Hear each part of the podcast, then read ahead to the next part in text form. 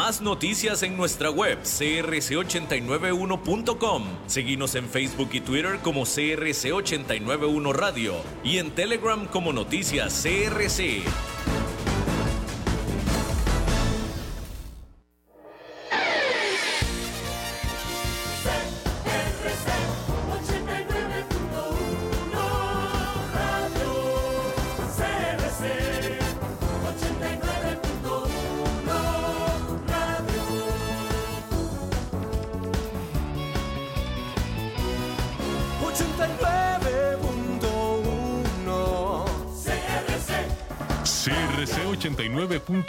Radio y Cadena Radial Costarricense no se hacen responsables por las opiniones emitidas en este programa. Transcomer, puesto de bolsa de comercio, presenta a las 5 con Alberto Padilla.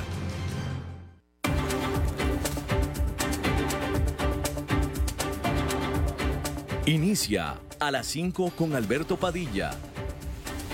Un programa diseñado con el objetivo de llevarte diariamente un tema de actualidad, acompañado siempre de reconocidos editorialistas, de lunes a viernes a las 5 de la tarde por CRC 89.1 Radio, a las 5 con Alberto Padilla. Hola, ¿qué tal? Saludos, bienvenidos a esta emisión de A las 5 con su servidor Alberto Padilla. Muchísimas gracias por estarnos acompañando. Gracias por estar ahí. Le mando cálidos saludos desde la señal de SRC 89.1 en San José, Costa Rica, desde donde estamos transmitiendo hasta el punto, en el tiempo, en el espacio en el que usted nos está escuchando, porque estamos saliendo en diferentes vías simultáneamente por ejemplo, en Facebook Live, en la página de este programa, a las 5 con Alberto Padilla. Estamos también disponibles en el canal de YouTube de este programa. Asimismo, estamos en podcast en las diferentes más importantes plataformas para ello, Spotify, Apple Podcast, Google Podcast y otras cinco importantes más. Aquí en Costa Rica, este programa que sale en vivo en este momento a las 5 de la tarde se repite todos los días a las 10 de la noche aquí en CRC 89.1 Radio. En esta ocasión me acompaña al otro lado de los cristales, tratando de controlar los incontrolables, el señor David Guerrero y la producción general de este programa, siempre poderosa, a cargo del señor Mauricio Sandoval desde Bogotá, Colombia.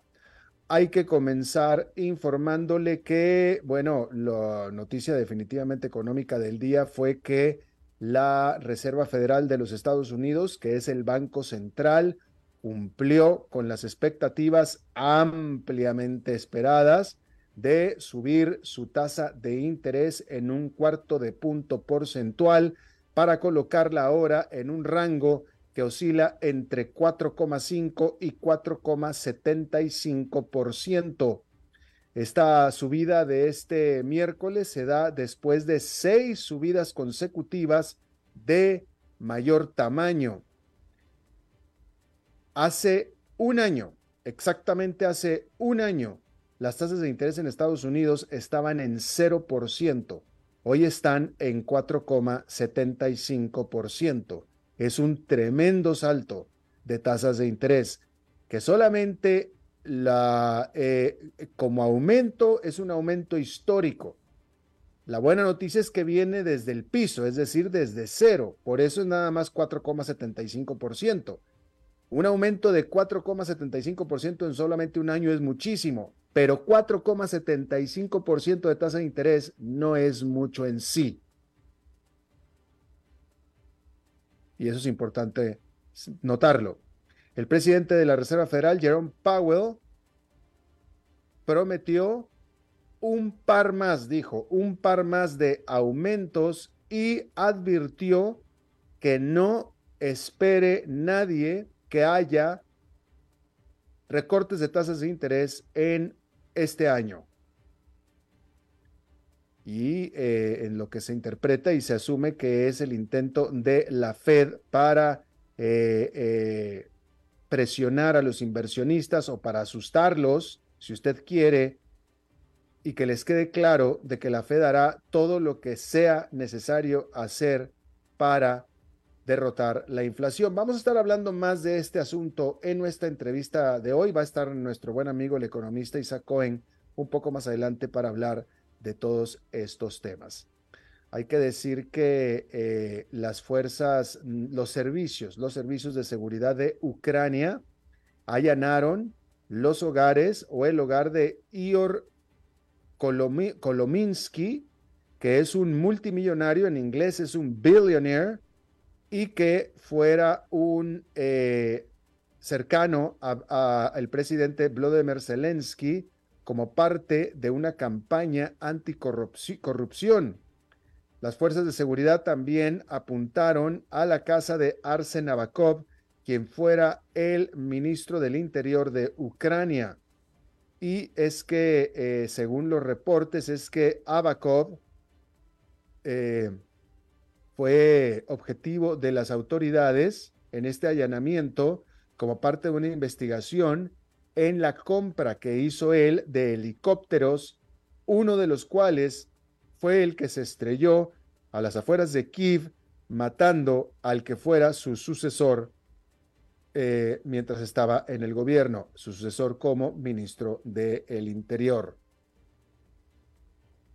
Y bueno, la tasa de la inflación en la eurozona disminuyó a una eh, tasa anual de 8,5% durante eh, enero, de acuerdo a los números preliminares. Y se trataría de el tercer mes consecutivo con caída de tasas de inflación en la eurozona. El principal componente de esta caída de inflación es una caída en los precios de los energéticos.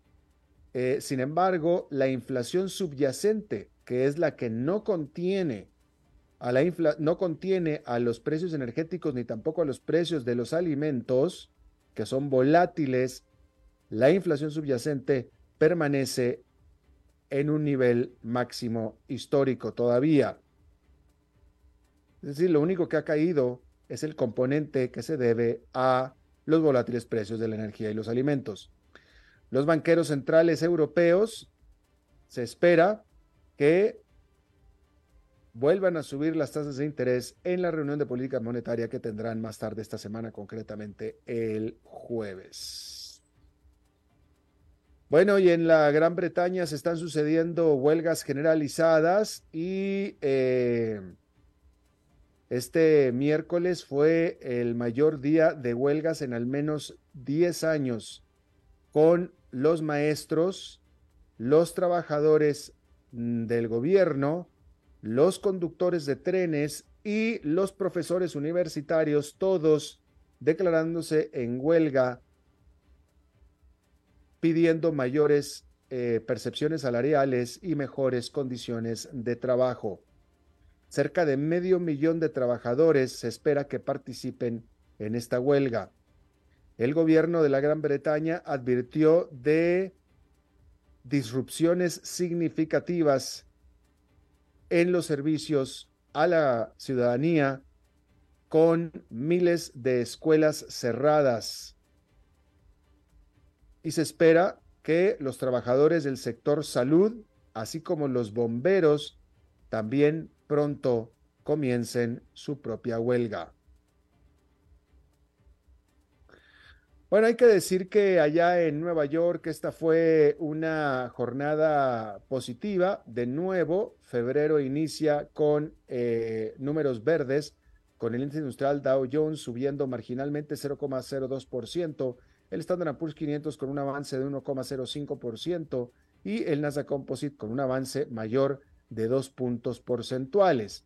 A este respecto, hay que decir que enero, el primer mes de eh, este año que terminó este martes, para los mercados fue un mes muy bueno, la verdad, un mes muy poderoso, sobre todo viniendo de el que fue un abismal año del 2022.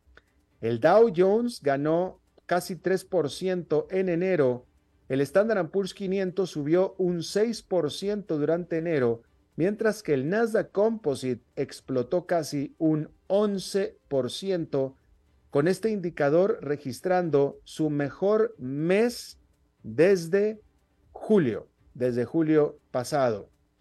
Hay que decir que, de nuevo, en enero el Nasdaq Composite subió 11%, Este miércoles subió otro 2% más, pero hay que recordar que el Nasdaq está compuesto básicamente de acciones tecnológicas y estas son las que más han caído. De todo el mercado que ha caído, las tecnológicas han caído más. Es decir, de los tres indicadores, el Nasdaq Composite es el que más ha caído y por tanto no es de extrañar que cuando suba el mercado, el Nasdaq se recupere más rápido o eh, en mayor forma, porque quien más pierde, después también más se recupera o más vuelve a ganar. En este sentido, hay que decir que las acciones de Meta, que es la empresa matriz de Facebook y de Instagram, explotaron por casi 25% en las operaciones después del cierre de este miércoles, después de que la gigante de las redes sociales reportara eh, ingresos trimestrales por 32.200 millones de dólares, que sin embargo son una caída de un 4% con respecto a lo que ganó el año eh, en el mismo periodo del año anterior. Pero la clave es que con esta caída del 4% sobre lo que ganó el año anterior, es mejor que lo que se estaba esperando, es mejor que los pronósticos de los analistas y de ahí el salto en las acciones de Meta. Esta compañía de redes sociales también dijo que adquirirá, eh, recomprará 40 mil millones de dólares de sus propias acciones. Y de nuevo, las acciones de Meta de las grandes tecnológicas de Estados Unidos o del mundo, Meta es una de las que más había caído. No es de extrañar entonces este salto hacia arriba. Más temprano en esta misma jornada también un juez del estado de California, según se reportó, determinó que Meta puede proceder con la adquisición de Within Unlimited, que es una firma de realidad virtual, luego de que la Comisión del Mercado de Valores había pedido una solicitud para bloquear este acuerdo por temores antimonopólicos. Pero un juez dijo, no hay, no los debe de haber, así es que la compra que siga adelante. Y bueno, pues eso seguirá adelante.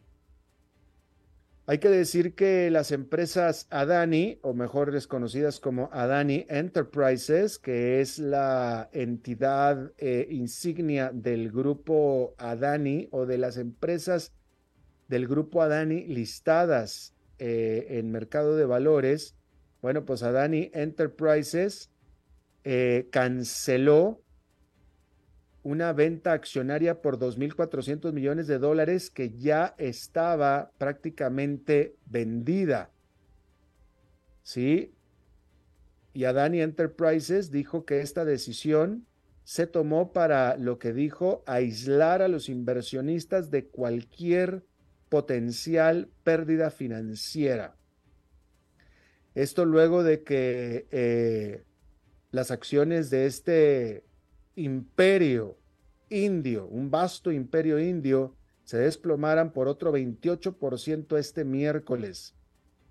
El Adani Group ha perdido hasta ahora 92 mil millones de dólares en valor de mercado o en capitalización de mercado también se le puede decir, desde que el famoso Hindenburg Research, esta firma eh, eh, pues esta firma de inversión, es una firma de inversión, pero que también vende, vende en corto acciones, emitiera un reporte en el que califica a el grupo de empresas Adani como un imperio de negocios que es un fraude, básicamente. Eh, todavía nadie, todavía nadie, me parece a mí, de los ah, medios especializados estadounidenses, todavía nadie se fija en lo que Adani reclama de este asunto, que a mí me parece que es bastante claro y lógico. Eh, porque eh, este, la, empresa esta, eh, ¿cómo se llama? el grupo Hindenburg, el Hindenburg Research, el Hindenburg Research emite un reporte, distribuye un reporte de investigación sobre los negocios de Adani, que es un reporte muy negativo, donde califica y acusa al grupo Adani de ser un grupo fraudulento que está, que está cometiendo fraude contable y que está maquillando los números. Y en teoría entrega pruebas o entrega los descubrimientos y las investigaciones que hizo para llegar a esa determinación. Sin embargo, al mismo tiempo, quien emite ese reporte, quien emite esa investigación y emite ese reporte, también hizo compras en corto en contra de las acciones de Adami o Adani, que no cotizan en Nueva York, cotizan en la India. Entonces, Adani, con toda razón, reclama el tremendísimo conflicto de interés. En primer lugar, dice lo que el reporte dice es mentira. Y en segundo lugar, miren lo que está haciendo Hindenburg Research. Lanza el reporte, hace eh, compras en corto esperando que las acciones caigan para beneficiarse en la caída de las acciones que van a caer con el reporte que ellos mismos emitieron. Esto en Estados Unidos, si fuera sobre una empresa listada en Estados Unidos, sería totalmente ilegal. Sería totalmente ilegal. Porque están manipulando el mercado lo están manipulando, aunque lo que diga el reporte fuera cierto. Aunque el reporte sea factualmente cierto, el emitir un reporte y el comprar acciones o valores para beneficiarse de los movimientos de acciones que se supone o se adelanta pudieran darse con ese reporte, eso es ilegal. Eso es totalmente ilegal. Y de eso todavía los medios especializados de Estados Unidos no se han abocado sobre el tremendo conflicto de interés de esta empresa estadounidense, Hindenburg Research. Pero deberían, deberían, porque Hindenburg Research está haciendo en la India lo que no puede hacer en Nueva York. Y eso tendría que ser de todos modos ilegal en Nueva York también. Pero bueno, Vamos a investigar nosotros más de eso más adelante. Pero eso es justamente la acusación que Adani hace. Aparte de que niega, por supuesto, los hallazgos del reporte o lo que el reporte eh, encontró y acusa. Bueno, la productora de camiones eléctricos Rivian anunció que tendrá que despedir al 6% de sus 14 mil empleados en medio de lo que se espera ya es una guerra de precios en esa industria. Y es que Tesla y Ford Motor Company anunciaron recientemente una reducción de sus precios en toda su gama de automóviles eléctricos. Y en China, algunas empresas chinas hicieron lo mismo. Rivian perdió 5 mil millones de dólares en los primeros nueve meses del año pasado y su acción se ha desplomado en precio por 90% desde que salió a cotizar en bolsa en el 2021. 90% ha perdido. Bien. Uh,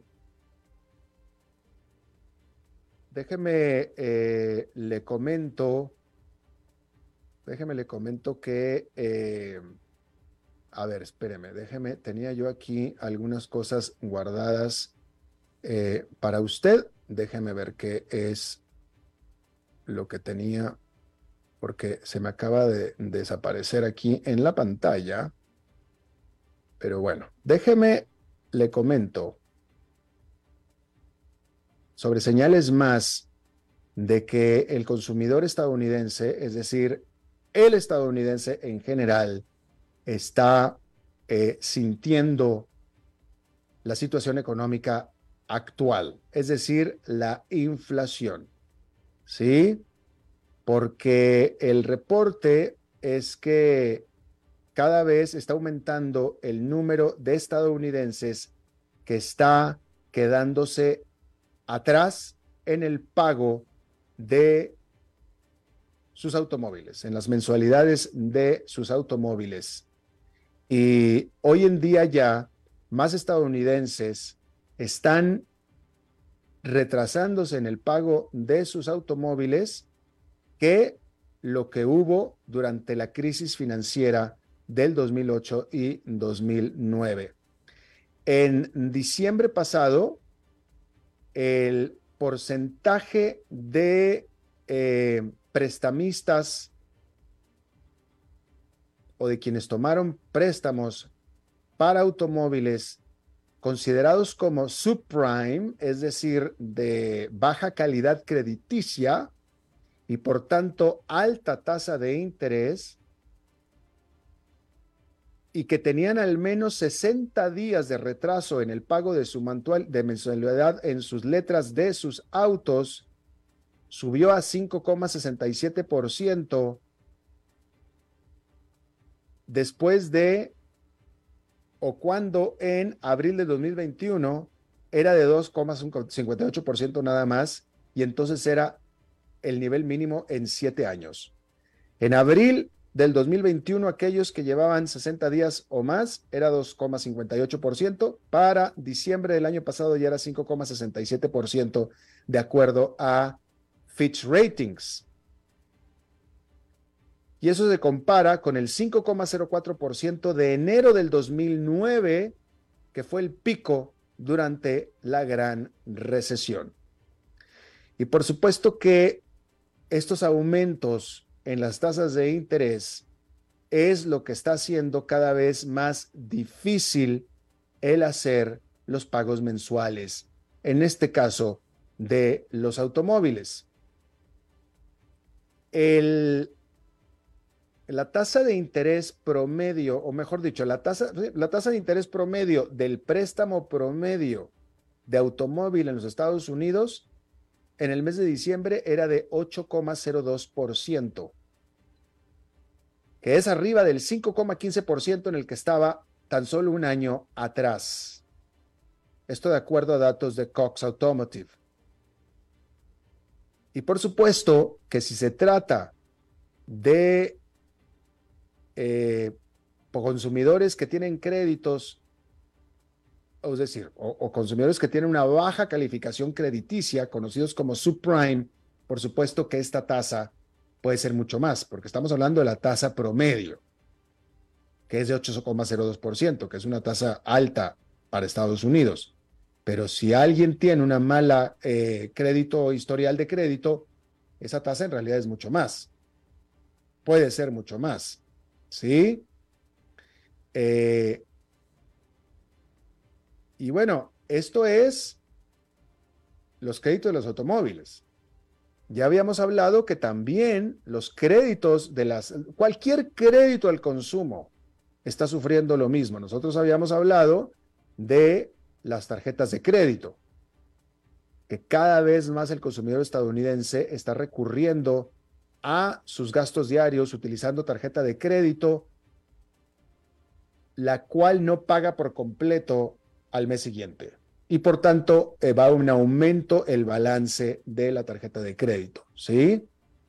Eh, y bueno, a eso se, de nuevo, todo lo que sea crédito de consumo con tasa variable, eso es un área de gran preocupación para el consumidor estadounidense y como todo mundo es consumidor estadounidense, hay millones y millones de estos créditos y por tanto es una preocupación para la economía estadounidense. Pero sobre todo son señales de estrés en el mercado de consumo y que eventualmente debería de repercutir en la capacidad de consumo del consumidor. Porque ahora el consumidor, de nuevo, no ha dejado de consumir, ha estado cambiando la manera en la que financia el consumo que está consumiendo, pasando cada vez más a tarjeta de crédito, dejando de pagar la letra del automóvil, pero va a llegar un momento en el que el consumidor o al consumidor los pagos de tasas de interés o los pagos de intereses mensuales en la tarjeta de crédito le va a parecer ya tan caros que cada vez más dinero que antes dirigía al consumo lo va a estar dirigiendo a pagar la tarjeta de crédito o no. A lo mejor no lo va a hacer. Lo cual lleva a otro problema muy grande también, porque si tenemos un eh, problema de falta de pagos de créditos de consumo, eso afecta a la banca y eso es otro problema también muy grande. ¿sí? Pero suponiendo que el consumidor hace lo que se espera de él y lo correcto de seguir pagando sus créditos mensualmente, los cuales cada vez son más caros, eso quiere decir que va a consumir menos y eso se va a notar en una desaceleración de la economía. Y por eso es importante seguir estos datos precisamente. Recuerde usted, tres cuartas partes de la economía, de la gigante economía de Estados Unidos, que es la economía más grande del mundo, tres cuartas partes es la actividad del consumidor. Por eso es tan importante seguir lo que el consumidor está haciendo. Vamos a hacer una pausa y regresamos con nuestra entrevista de hoy. A las 5 con Alberto Padilla, por CRC 89.1 Radio. Ok, gracias a todos por haber venido a la fiesta de despedida de don Alberto, quien cumple 30 años de trabajar para nuestra empresa. Y bueno, le llegó el día del retiro. Don Alberto, ¿por qué no viene acá y nos da unas palabras? Muchas gracias a todos. Solo puedo decirles que si alguien sabe de algún trabajito, que por favor me avisen. Es en serio. No me preparé para este momento y tengo que ver cómo consigo otro trabajo. No cometan el mismo error que yo. Transcomer, puesto de bolsa de comercio. Construyamos juntos su futuro. Somos expertos en eso.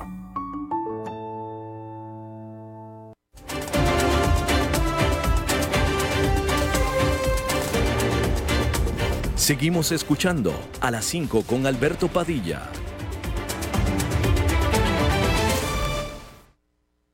Muchas gracias por continuar con nosotros. Bueno, vámonos a, hablar, analizar esta eh, decisión esperada de la Reserva Federal, pero sobre todo el mensaje. O sea, aquí son dos elementos. Lo esperado, que era la decisión de la Reserva Federal, eso ya lo conocimos, cumplió con lo esperado, pero lo que era realmente eh, eh, anticipado era, pues lo que había mucha anticipación era conocer qué era lo que tenía que decir el presidente de Jerome Powell, presidente de la Reserva Federal, acompañando a esta esperada decisión. Y para el análisis de lo que sucedió en esta jornada, tenemos a un muy buen amigo de este programa, un amigo personal de eh, mío, el señor Isaac Cohen, economista basado en Washington, quien fuera mucho tiempo economista de la CEPAL. Mi querido Isaac, ¿cómo estás? Muy bien, Alberto, muchas gracias. ¿Tú cómo estás? Bastante bien, afortunadamente. ¿Cómo viste a Jerome Powell? ¿Cómo, qué, fue lo que dijo? ¿Cómo lo interpretas?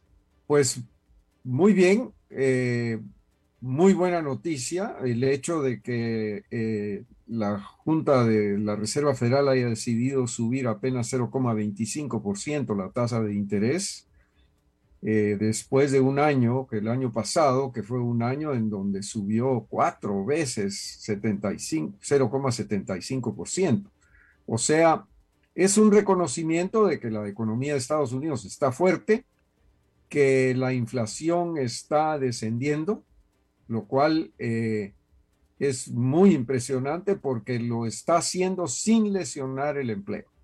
Esta economía ha creado más de 240 mil empleos durante los últimos tres meses como promedio. El promedio de creación de empleo ha sido más de 240 mil puestos de trabajo. Y eso lo que significa es que la economía tiene todavía fuerza. Pero hay sectores que están ya pues sintiendo el efecto de las medidas restrictivas que está adoptando el Banco Central.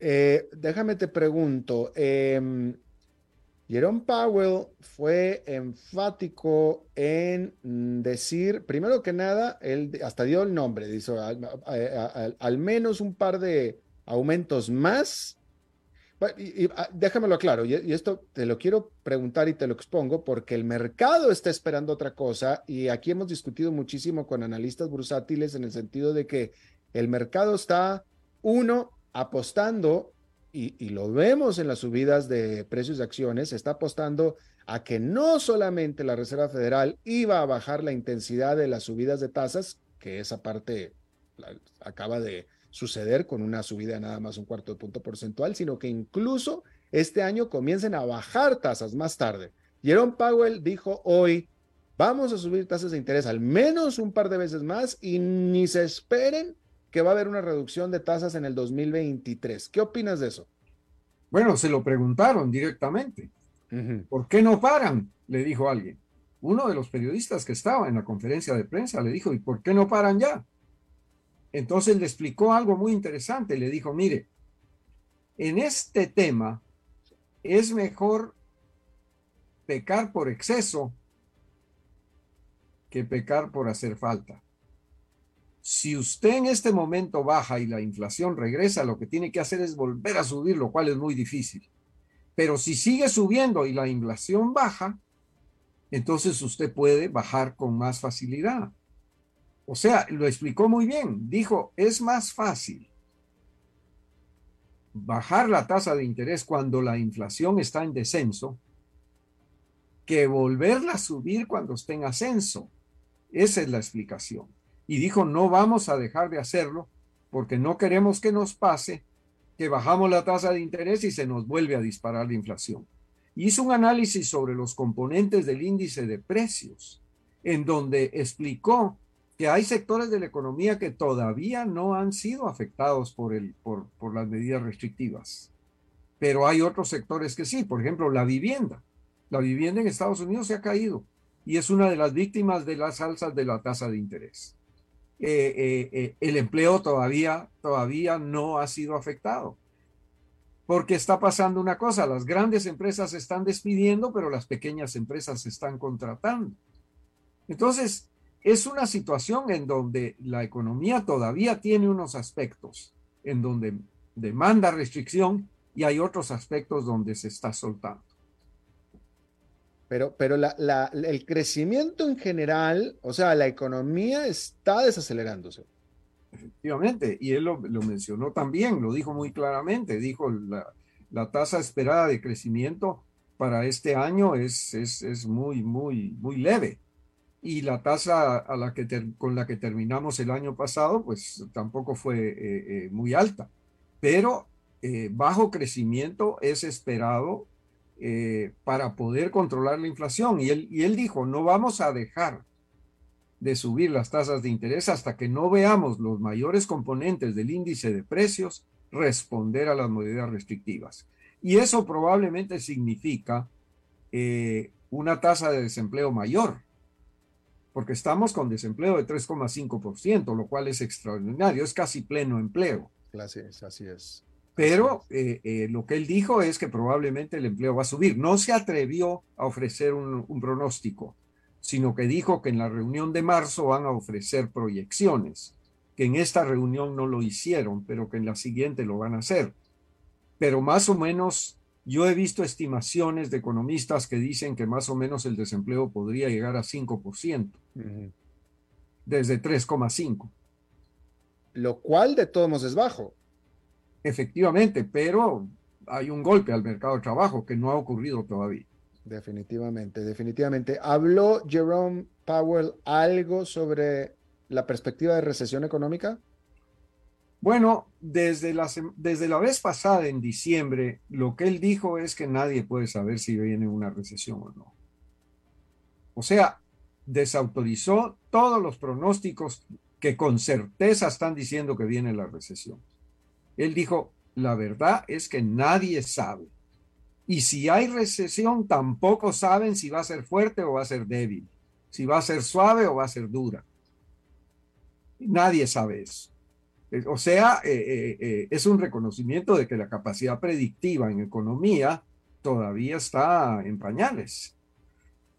Sin embargo, eso es lo que hacen los economistas, predecir. Yo te pregunto a ti como economista, ¿tú eres de los que espera una recesión o no, Isaac? Yo creo que no. Yo creo que la Reserva Federal ha logrado reducir la inflación sin lesionar el empleo y si sigue en esa trayectoria, muy probablemente salgamos con un aterrizaje suave de esta, de esta coyuntura. Que es una coyuntura que él lo dijo muy claramente, porque fue muy claro, vieras que me impresionó muy bien la forma como, como se desenvolvió en la conferencia de prensa. Lo que dijo es, miren, aquí lo que nos pasó es extraordinario. Nadie había visto lo que le pasó a, a la economía global.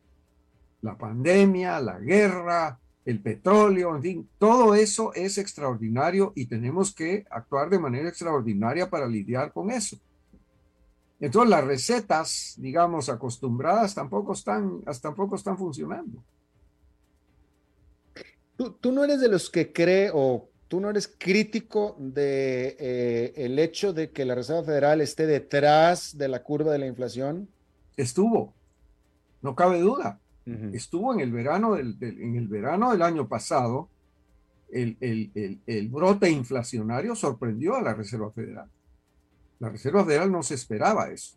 Entonces aparecieron críticos como el profesor Larry Summers de la Universidad de Harvard, eminente profesor, ex secretario del Tesoro, diciendo, eh, criticando a la Reserva Federal tremendamente coincidió con el hecho de que se terminaba el mandato del presidente Powell y que el presidente Biden lo tenía que reconfirmar, como que habían quienes que, tenían interés en el puesto.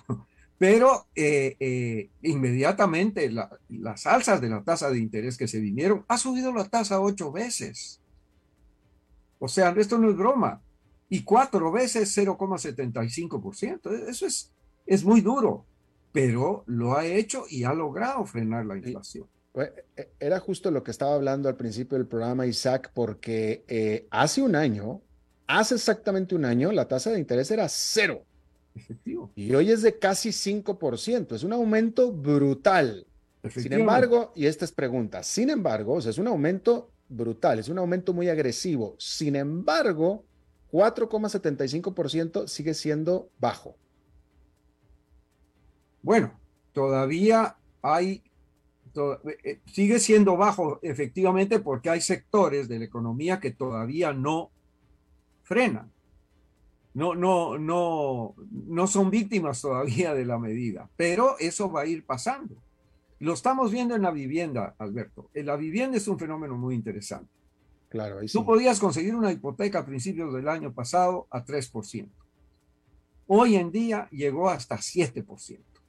Imagínate lo que significa en el pago mensual de la hipoteca que el interés suba de 3 a 7%, es muy fuerte. Ah, definitivo, pero, pero de nuevo, vuelvo a preguntar para ponerlo en perspectiva.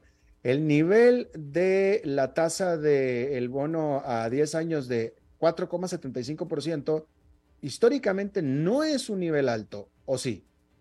No, porque estamos en circunstancias en donde los precios se están subiendo más. O sea, también eh, eh, eh, el rendimiento de los bonos, el rendimiento de, las cuentas de banco, de las inversiones, pues está muy relacionado con el... Isaac, te perdí. Bueno, perdimos por un momento Isaac, vamos a ver si, si, si lo recuperamos. Pero otro de los temas que yo quería tocar con Isaac, si es que logramos restablecer la comunicación con él, es eh, eh, precisamente por el hecho de que los bonos están aumentando su tasa de interés. Ahí estás, Isaac. Evidentemente hay un problema. Pero bueno, eh, otro de los temas que quería tocar con, con Isaac era eso, como el, el hecho como el, hecho de que los bonos, Isaac, ¿estás ahí? Estoy acá, sí, estoy acá. Se ah, cortó un momento, pero estoy acá. Oye, eh, bueno, déjame te pregunto, déjame te pregunto rápidamente. Em, el bono sigue aumentando, los bonos siguen aumentando, su tasa de interés sigue aumentando, como estábamos viendo. Eh, ¿Hasta qué punto eh, estuvieron aumentando durante todo el año pasado? Los fondos de acciones los fondos invertidos en acciones estuvieron traspasándose a los bonos porque los bonos se hacen más atractivos y aparte son mucho más seguros, no tienen el riesgo de las acciones. Y yo te pregunto, eh, siguen subiendo el precio de los bonos, ya dijo Powell que van a seguir subiendo al menos un par de veces más. ¿Afectará esto más el flujo de dinero de acciones hacia bonos? Es decir, ¿seguirán cayendo las acciones por tanto? Bueno, efectivamente, eh, eh, es la gran competencia del mercado de valores, ¿verdad? O sea, y la bolsa lo ha resentido. Y yo creo que el clamor que hay de que la Reserva Federal deje de subir la tasa de interés viene de Wall Street. O sea, Wall Street está resentida porque el mercado de valores todavía no se recupera. Pero él lo dijo muy claramente. Dijo, no, no vamos a parar hasta que no sepamos que la inflación está bajando en todos los sectores de la economía incluyendo el mercado de trabajo. O sea, no está diciendo de que, de que el mercado de trabajo va a seguir exceptuado de las medidas de contención, al contrario. Pues, y, yo creo que se viene un alza del desempleo, efectivamente, pero que como tú muy bien lo dijiste, tampoco va a ser eh, eh, tan elevado como fue en otras situaciones. Claro. Ahora, eh, ¿qué opinas tú de este comentario que estaba, qué opinas tú de este comentario que estaba leyendo de que Powell no quiere y trata de evitar, el, Powell no le conviene y no quiere que el mercado de valores esté demasiado excitado porque si sube mucho el mercado de valores, eso puede crear un efecto de riqueza y por tanto un efecto de actividad económica y eso va en detrimento de lo que quiere hacer Powell, que es bajar la inflación. Bueno, la contención de la economía tiene que abarcar toda la economía, o sea, eh, eh, eh, el mercado de valores incluido. No hay, no hay, razón por la cual Wall Street sea exceptuado de estas medidas, o sea, todos nos tenemos que ajustar, es un fenómeno global, es un fenómeno que afecta la economía en su totalidad. Pero yo creo que cuando ellos estén convencidos, como él lo dijo, de que la inflación ha, bajado en todos los sectores componentes del índice de precios, porque lo que dijo es que más o menos la mitad del índice de precios todavía no ha sido afectado por las medidas de la Reserva Federal. Entonces falta todavía. Y eso es lo que él está diciendo. Vamos a terminar esta parte porque se lo preguntaron los periodistas, ¿y por qué no para? ¿Y por qué no deja de subir? Se lo dijeron. Y él dijo muy claramente, no vamos a hacer, no vamos a dejar de hacerlo hasta que no estemos convencidos que esto está bajando a lo largo de la economía. Claro, eh, pero déjame, déjame te insisto un poquito más porque eh, eh, que son los reportes que yo he estado leyendo de nuevo en el sentido de que, porque parece, el mercado de valores está en otra dimensión. El mercado de valores pareciera que no le cree a Powell lo que dice, por eso ha estado subiendo tanto. Y entonces estaba leyendo opiniones en el sentido de que entre más suba el mercado de valores, más difícil es el trabajo de Powell, por lo que te acabo de mencionar sobre el efecto de riqueza y la actividad económica. Entonces, Powell estaría tratando de matarle las esperanzas al mercado de valores. No se esperen que vaya a haber una caída de tasas de interés pronto. Es básicamente les está diciendo, dejen de crecer por un rato. Bueno, es el mensaje, ¿no? el, frenazo de la economía está claro. Eh, ah, lo que pasa es que algunos no le quieren creer. Y lo que quisieran es que volviéramos otra vez a la situación de bajísimas tasas de interés. Y él dice que vamos a volver a 2%. Sí, esa es, es la meta. Pero, pero todavía nos hace falta camino por recorrer. Pero hay quienes dicen, ¿por qué no ya? Ese es el, ese es el asunto. Y él dice que no, que no hay manera de hacerlo si es que vamos a, repetir esta experiencia muy, muy dolorosa de que bajamos la tasa y después la tenemos que volver a subir porque la inflación se nos disparó de nuevo. Eh, Isaac, tú eres de los que piensa que eh, eh, em, Powell dijo que estaba esperando subir las tasas al menos un par de ocasiones más. Eh, muchos economistas están pensando que esta, que la próxima reunión no va a haber subida de tasas, es decir, que va a haber una pausa, que quizá la retome después, pero por lo pronto la próxima reunión no habrá. ¿En qué lado estás tú? Bueno, se lo preguntaron también. Ah. ¿Por qué no hace una pausa? y dijo, no, efectivamente, eso es lo que debemos de evitar. Hasta que, hasta que no tengamos claro que todo el índice de precios está reflejando las medidas que estamos tomando, no lo vamos a hacer. Eh, eh, eh, quedó muy claro en ese sentido. Yo, yo creo que avanzó considerablemente, no sé si fue porque le dio COVID o algo, pero comunicó muy bien, comunicó muy bien la situación. Entonces dejó claro que la próxima reunión de política monetaria, que si nos dices cuándo es, porque yo no me acuerdo, hay otro, otro aumento de tasa de interés. Marzo, en marzo. Y hay otro aumento de tasa de interés. Efectivamente, efectivamente. Y, por supuesto, la cifra de empleo del viernes es clave claro, para ver si la, economía continúa. Y él dijo, hay dos, dos eh, anuncios del índice de precios que van a haber antes de la próxima reunión y dos anuncios de empleo. Entonces, vamos a ver. Es lo que, es lo, eso fue lo que dijo. Y lo dijo muy bien. Muy bien. Isaac Cohen, economista, eh, amigo de este programa, basado en Washington. Te agradezco muchísimo, como siempre, tu buena disposición a charlar con nosotros, Isaac. Un placer, como siempre, Alberto. Un abrazo. Hasta la próxima. Vamos a hacer una pausa y regresamos con más. A las 5 con Alberto Padilla, por CRC 89.1 Radio. Ok, gracias a todos por haber venido a la fiesta de despedida de don Alberto, quien cumple 30 años de trabajar para nuestra empresa. Y bueno, le llegó el día del retiro. Don Alberto, ¿por qué no viene acá y nos da unas palabras? Muchas gracias a todos. Solo puedo decirles que si alguien sabe de algún trabajito, que por favor me avisen. Es en serio. No me preparé para este momento y tengo que ver cómo consigo otro trabajo. No cometan el mismo error que yo. Transcomer, puesto de bolsa de comercio. Construyamos juntos su futuro. Somos expertos en eso. Ganen grande con el acumulado. Participar en el acumulado es tan fácil como comprar una fracción. El premio empieza en 100 millones de colones y aumenta 20 millones más cada sorteo. Y puede ganar aún más. El acumulado tiene su propia tómbola con 50 bolitas y todas las bolitas tienen premios. Son 178 millones de colones en premios extra. Si el acumulado no sale en 11 sorteos, habrá más oportunidad de ganar. Así que ya sabe, jueguen grande con el acumulado.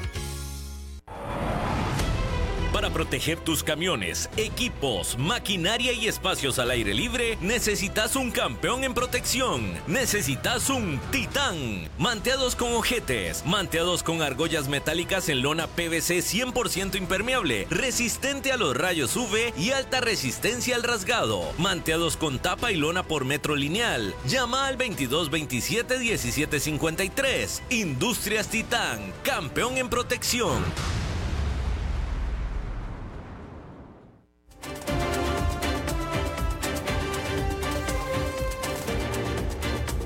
Seguimos escuchando a las 5 con Alberto Padilla.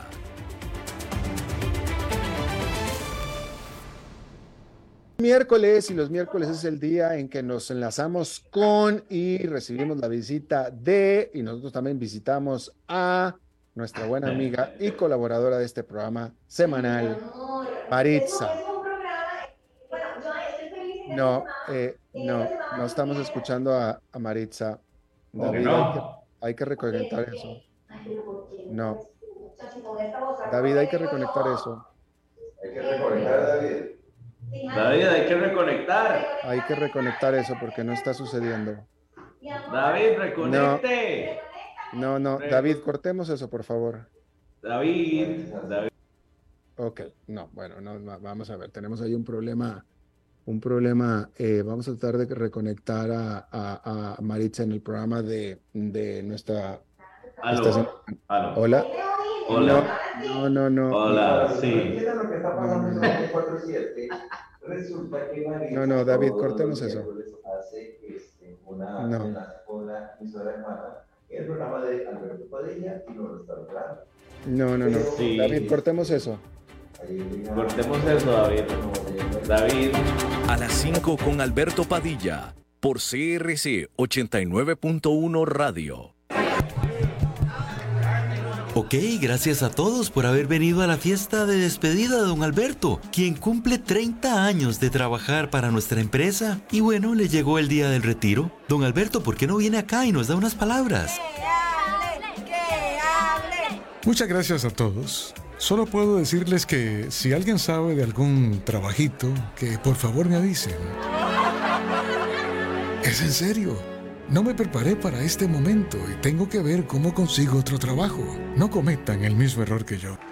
Transcomer, puesto de bolsa de comercio. Construyamos juntos su futuro. Somos expertos en eso.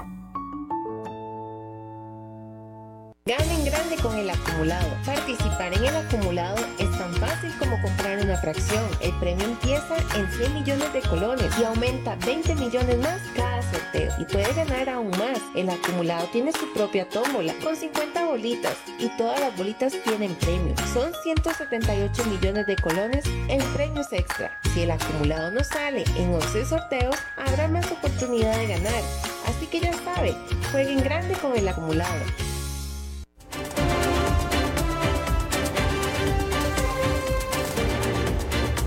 Seguimos escuchando a las 5 con Alberto Padilla.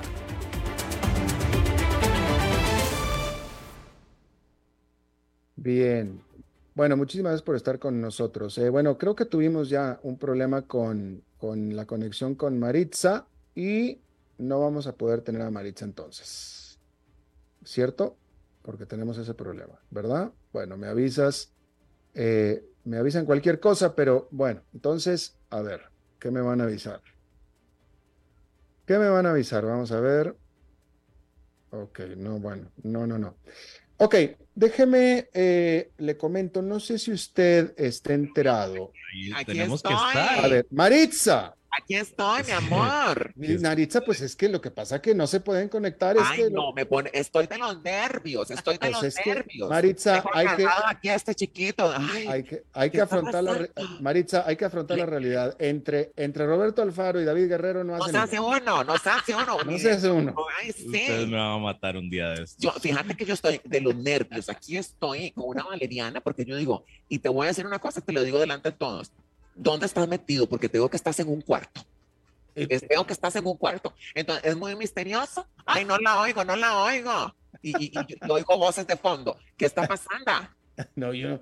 Voces de fondo aquí no hay, yo aquí estoy solo. Mm, pues no sé si creer eso. Este, ay, mi amor, ahora, la pregunta del millón.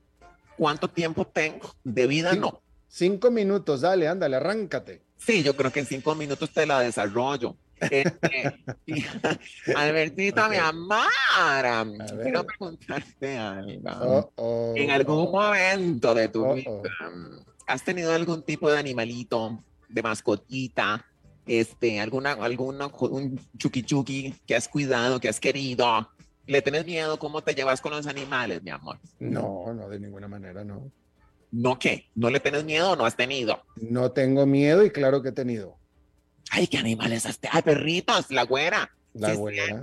Pero, y, y, eh, este, digamos así, mm, ¿no le tienes miedo a los insectos, a, a este No. tipo de- No. No, le, le tengo, le tengo cierta repulsión Ay, a, a las culebras.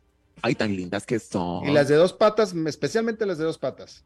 Ay, ta- ay, qué bruto. No, eh, pobrecitas. Ay, Es que fíjate que de eso te quiero decir. Hay animales que por su aspecto físico, este, a veces son discriminados o tienen cierta fama que yo digo, pobrecito, solo porque no son agraciados. A veces Mm. la gente no los quiere. Ay, fíjate que te digo, vi una noticia que me, me voló la cabeza. Que yo dije, voy a compartirla con mi, con mi pequeño cabecita de cotonete. Fíjate que en Australia, ya de por sí en Australia pasa todo lo increíble con animales. En Australia hay una cantidad de bicharracos que uno no sabe que existen. Pero fíjate que encontraron Alberto Padilla, al sapo más grande que vos te puedes imaginar, 2,7 kilos. ¿Alguna vez has visto un sapo así tan grande en tu vida? Eh, bueno, ahí. ¿Has ahí- tenido un sapo así de frente, cara a cara? Eh, hay varios, ahí en la, en la empresa en la que trabajas hay varios sapos, ¿eh? No, pero digamos, que vos, que vos, Albertito, que vos hayas visto así de cerca, que te hayas acercado tanto a un sapo grande. Eh, no, pero no así de grande, pero sí, sí he visto yo sapos muy grandes, muy grandes, claro. Alberto, pero digamos, ¿qué tan grande es un sapo para decir qué grande que es? Pues no sé, el tamaño de un puño, más grande que un puño. Ya eso es un sapo grande. Y les tenés miedo, vos los has agarrado así con tu manita. Sí, no, no les tengo miedo. No, e, es más, te, digo una cosa, bueno, estamos hablando, estamos hablando de sapos, pero eh, eh, ranas, a ti, en mi casa de niño, cuando yo crecía de niños, en mi casa mínimo una vez al mes comíamos ancas de rana. Por Dios, Alberto Padilla, estamos entrando en, no, pero ¿dónde vivías en Japón? ¿Ah? Esas nos daban ancas de rana al menos una vez al mes. Pero, pero, ¿tu nana era Oyuki? ¿Quién era tu nana? bueno, pues en mi casa se comían ancas de rana, ¿qué quieres que te diga? Ay, es que no sé si decirte que por jugar de, de, de, de, de, fifi o, era al contrario porque no había. ¿Cuál de las dos? O sea, ¿quién come de niño ancas niño de rana? Y, bueno, eso e, era, eso, no comíamos, este. Pegábamos un salto y te la traían, a la mesa. Y nos daban una vez, pero es mínimo una vez, parte del menú de la casa era eh, eh, eh sesos, sesos, este, hígado, lengua. Ay, esa sí me gusta. Me estás cotorreando. No, así era, pues es que así era la casa, la casa del rancho, pues ¿qué quieres que te diga? Ay, sí, vos sabés que yo vi una, es cierto, que comen y a mí me impactó. Hay tacos de sesos y yo decía, pero es un nombre chistoso. No, son los sesos de la res que te las ponen en una tortilla. Claro, así es. Sí, a mí sesos, eso me parece... Sesos lampreados nos los daban a nosotros. ¿Y el sapo? El sapo eran empanizados. Ay, es cuando uno va a la planta. Eran empanizados. Ancas de rana. Alberto. Eran ricas, a mí me gustaban mucho. Albertito, pero eh, es, que, es, que ya te paseaste mi noticia porque estoy impactada con la tuya. Alberto, espérate. Son muy nutritivas, ¿eh? Este, pero mi amor. Lo, peor que puede pasar es que se te haga el pelo blanco. Alberto, o, alguna parte de tu cuerpo verde.